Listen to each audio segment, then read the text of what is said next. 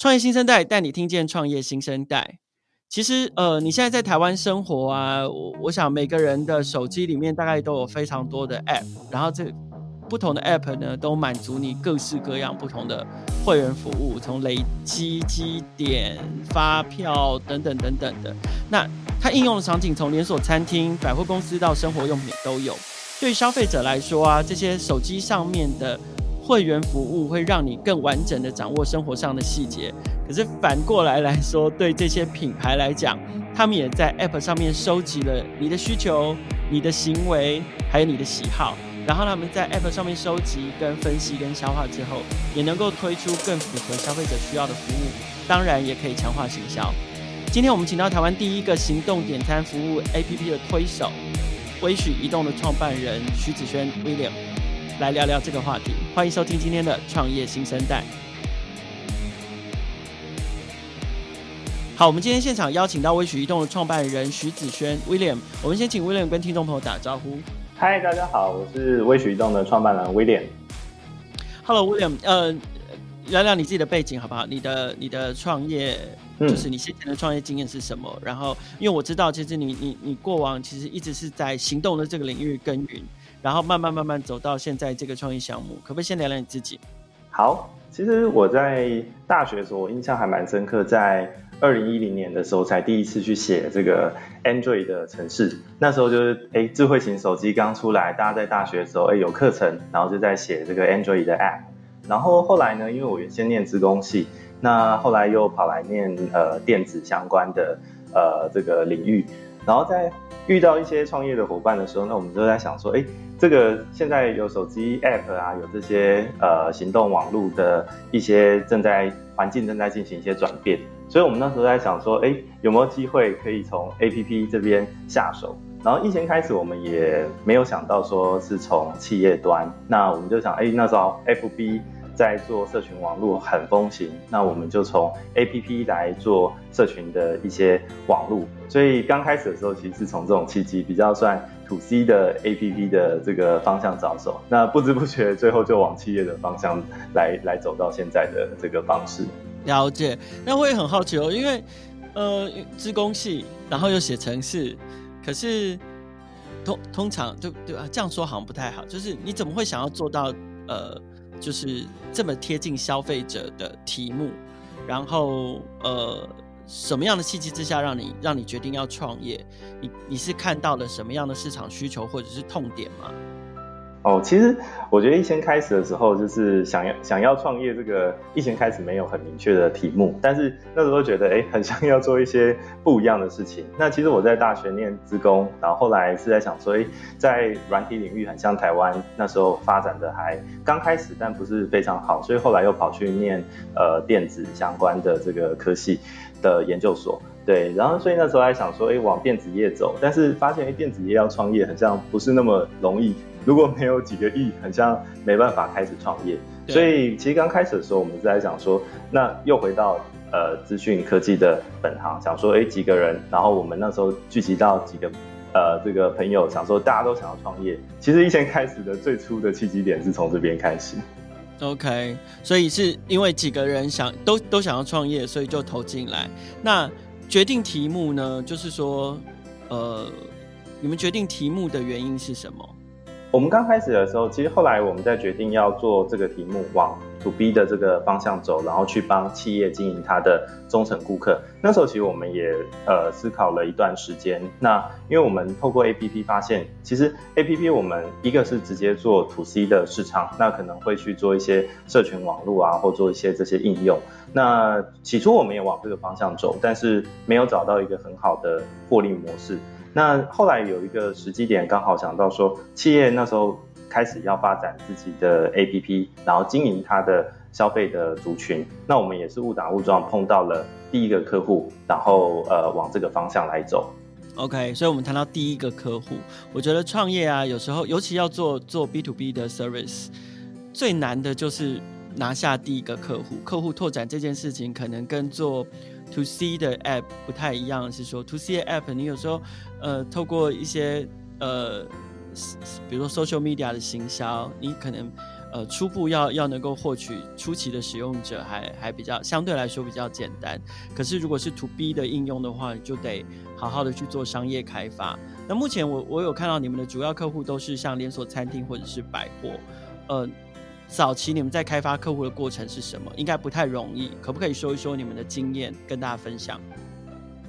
好，就是一先开始在开发这些大企业的时候，我觉得都会存在，因为我们公司毕竟一先开始成立的时候比较小，所以要找到一个突破点的时候，呃是比较困难的。但我们发现那时候在台湾，很多在做资讯的公司，可能是一些比较大的，我们称为 SI 系统整合的公司，它比较少在一些，比如说在跟消费者的互动。呃，这一方面的情境上有多的琢磨，他们可能一先开始都是在做企业的后端内部用的一些管理系统啊，一些分析系统，但是比较少做到跟消费者互动的这个部分。对，所以往往他们那时候在做的 solution 可能会让，哎，功能都有，但是在对消费者端产生的互动的体验不是很好。嗯，那企业采用这样的 solution 的时候，其实他要的是可以跟消费者、跟会员。互动，然后增加他的会员的这种呃亲切感，然后增加往后的营收，但他发现达不到，所以可能找很多 SI 公司都做不了，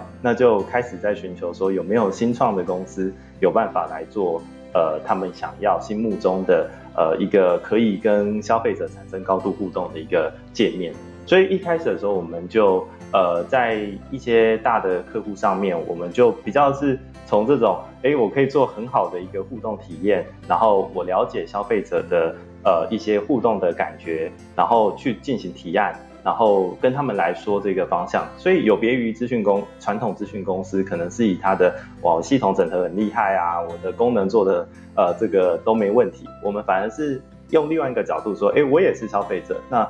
我怎么用消费者的感受来做这一个 APP 的服务？OK。那呃，我们我们刚刚讲到了，就是说，其实你们是站在消费者的感受来来出发，然后来设计你们的 App 的服务。所以，呃，我因为我们现在看到你们设计的 App 的功能涵盖的范围非常广哦，所以我想了解，就是说，呃，你们可不可以分享一下你们现在大概提供了哪一些完整的服务？然后，也许背后是用到哪一些技术？那呃，这些设计概念当时是。呃，什么样的事情给你们灵感？然后如何一步一步发展到现在的状态？其实先开始我们在切入市场的时候，呃，最早的需求都是在餐饮业的部分。那餐饮业那时候在想啊，我可不可以呃取代原本要电话进线呃做点餐的服务？他想说，诶，我如果有一个 APP 可以直接让消费者点餐，然后不用进线打电话给客服人员，那一方面它可以省掉客服人员的成本。那一方面是消费者不用打这一通电话，因为消费者有时候打这通电话，有些人害怕跟人沟通啊，或者觉得我只不过点个餐一百多块的东西，可是我却要浪费这个几分钟的电话费，哦，或者是说我进线呢还要等待这个时间，他觉得很麻烦。所以一先开始我们其实是也是从呃这个餐饮业听到了一些这样的需求，那我们就着手说，哎，我往这个点餐啊这些服务来走。那后来呢，慢慢往后走的时候，我们就发现，其实如果只是做这种功能性的一个呃呃这个服务的话，我用网页也可以做啊，我不见得要去开发一个 App。所以我们发现，其实 App 它可以呃做到更多，它应该是变成是一个企业品牌在服务消费者，那作为服务消费者最前线的一个贴身的一个小帮手。所以我们就开始思考说，有没有更多的功能呃可以去。呃，连接这个管道，让消费者跟品牌产生更多的好感，或者是一些呃回购的一些动机或诱因。所以我们后来就把我们的注意力就放在 loyalty 忠诚度呃的经营这方面。那往后的发展就跑出说，哎，我做这个会员的红利点数也好，那我们做会员的呃累积真的或邀请朋友成为呃新的用户，我们就一直往这个 loyalty 的这条路就一直往下的。发展下去。那你们，所以，所以其实你们那个呃功能服务主要是围绕在那个 royalty 上面，然后你们其实都是帮不同的品牌直接克制他们自己自己呃独有的这个品牌 app 嘛，对不对？呃，其实可以分成两方面来讲，就是说，APP 是一个跟消费者互动的一个界面。那是我们的后后面呢，其实是有一套呃会员的完整的系统，它可以帮助我们去收集会员的资料，比如说他的交易资料，他喜欢什么，然后我们给予他的一些我们称为一些喜好或会员的一些标签。那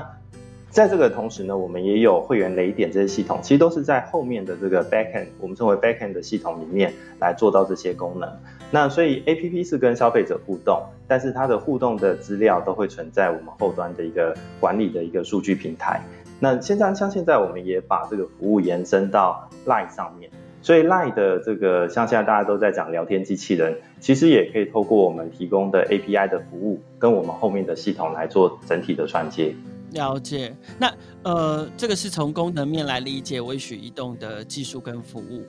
呃，我可不可以请 William 跟我们分享，就是我们可不可以用应用场景，你来跟我们分享一下，也许是不同的品牌，或者是呃不同的客户，他们在经营他们的会员的时候，他们是如何应用的？跟我们分享几个案例，好不好？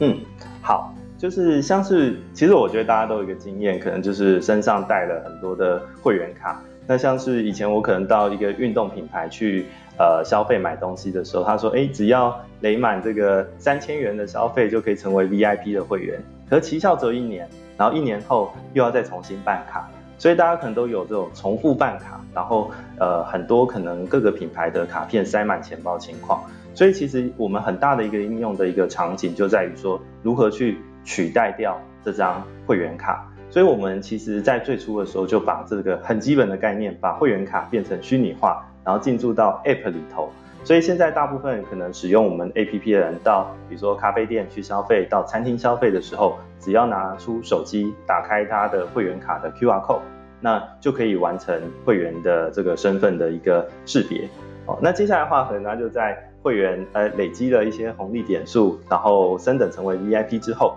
那可以在 APP 上，可以比如说，哎，我有一百点可以兑换一个赠品，或者一百点我可以兑换一个五十元的一个折价券。所以接下来会在我们的 APP 上去把它的红利点数转换成可以实际呃使用或兑换折抵的现金或赠品。那这一部分完成之后，呃，下次去消费的时候，它就可以打开，哎，我有这一张呃苦胖券，我有这张兑换券。那店家在服务的时候就可以把这个赠品。给他，所以像这就是一个呃，从消费者呢可能进店，然后产生他的权益，到最后把它兑换使用掉的一个情境。对，对消费者来说，我们最需要的都嘛是可可不可以主动提醒一下，我可以，比如说我点数快到期啦，或者是我可以换什么啊，换什么啊这样，因为我的嘛很长，点数一直累累累累累到最后，然后我根本就就忘了使用，或者是对。就是直接把它放到过期，是，我觉得这真的是一个很重要的关键。就是以前哦，如果我们是一张实体的会员卡，其实累了多少点我也不知道，我里面有多少的 coupon 券还没有使用我也不知道。那像现在在我们的系统里面，我们就会去 detect 去发现说，哎，这个人的权益，这个会员的权益还有多少没有使用？那在快到期之前的一段时间，我们就发送通知。那不然的话，有时候消费者放到不见了，还会去怪品牌说：“哎，你怎么不告诉我这个券已经 已经快到期了？我应该要回去做使用。”所以我觉得这是一个蛮好过程，就是当会员的还有交易的数据累积在我们的系统之后，那我们现在也在发展一些呃 AI 的一些演算的一些模型，那从中去找出说消费者可能会回购的一些诱因。最简单的就像这种，我的权益快到期了，我要赶快把它用掉。那可能另外有些人是说，哎、啊，我差一千块就可以成为 VIP 了。那这时候我给他一些小小的诱因，可能他就会回来跟店家做互动。没错，我觉得呃，其实有时候主动的提醒消费者或你的客户来使用这些优惠，反而是呃可以替品牌带来更多的收益，或者是更多的消费，甚至是带来更多。会员好感度的一个方法哦，因为你与其就是呃用一些基本的呃雷点也好，或者是第一波的折扣把它吸进来，可是却没有好好的经营会员的忠诚度，反而是我觉得他只是赚到第一波的会员，最后会员慢慢是会流失的。可是如果可以持续的透过这种主动的维系关系，或者是主动的通知优惠，甚至是鼓励他们消费，我觉得这这个长远来看，反而是对品牌可以有好的好的，就就是在会员经营上面，甚至是收益上面是会有好的价值的。好，那我想问一下 William，最后的那个就是之后接下来的发展方向是什么？或者是说，呃，不管是希望要拓展更多服务服务的品牌啊，你们有没有什么拓展策略或方向？其实我觉得现在呃，大家都在说 MarTech 这个字，就是 marketing 跟 technology 这两个合在一起，变成所谓的行销科技。对，那其实我们先开始从做系统的角度出发，在思考的时候，可能是说我要有这个功能啊，有 A 功能，有 B 功能，有 C 功能。但是对于品牌来讲，他要的其实是我怎么样，呃，可以赚到更多钱，我怎么可以省掉更多的，比如说营运的成本。所以我觉得在 MarTech 这件事情上面，行销端的想法跟资讯端的想法是有一个落差。那我们在未来的发展上面，其实很重要的一步就是我们会跟一些行销伙伴去做策略的结盟。那在行销的一些 know how 上面，跟系统的结合上面有更深度的一些连接。另外就是说，因为我们一直在发展所谓的 loyalty 忠诚度的这件事情，那现在有这个订阅制，就是 subscription 的这个模式，在比如说线上，呃，这个 Apple Music 啊，KK Bus 都已经很呃盛行，就大家愿意付月费，然后取得服务。那我们现在也试着把这样子的订阅概念，那移到线下实体的经济。所以其实，在往后我们有几个客户已经尝试用这种方式，比如说每个月固定付一个月费，那我以后到他的饮料店啊、面包店消费的时候，可能就可以享有九折，或者是说享有一些特别的一些福利。那这也是我们一直在尝试，就是说把线上的经济订阅的模式怎么带到实体经济。那这这个部分，我觉得可以呃有呃产生一些不同的发展，虽然大家还在试这个方向。那最后，我想很重要的还是跟现在所谓 AI 人工数据的一些结合。好像我们的系统里，我们现在帮客户经营的会员总数，就所有的品牌加总，已经有可能超过一千万人。那这一千万人有这么多的会员交易的数据，我们势必要从这些数据里面去找出哪些人呢？可能呃是最有价值的，哪些人可能是最近对我们的品牌有些小抱怨，可能快要离开的。这些其实都蛮仰赖我们未来做。一些数据的一些分析探勘，然后再进一步回到跟消费者的互动沟通，然后增加他的好感度。其实进到数位化的时代，人手一机甚至人手多机的时代，品牌对于消费者的掌握已经不单单只是行销，然后让他上门如此而已。他们其实更希望的能够能够更了解，能够辨识，然后。追踪甚至分析他们的消费者，进一步的去经营消费者的忠诚度，然后让自己的品牌能够紧紧的抓住自己的消费者，然后在商业市场上面取得先机。在刚刚威廉分享里面，微许移动到现在替他们的旗下的客户品牌，已经服务了总数高达一千万人的。这个会员数了，所以不管是他们的经验也好，或者是他们累积的数据也好，相信都可以对非常多的品牌提供很高的商业价值。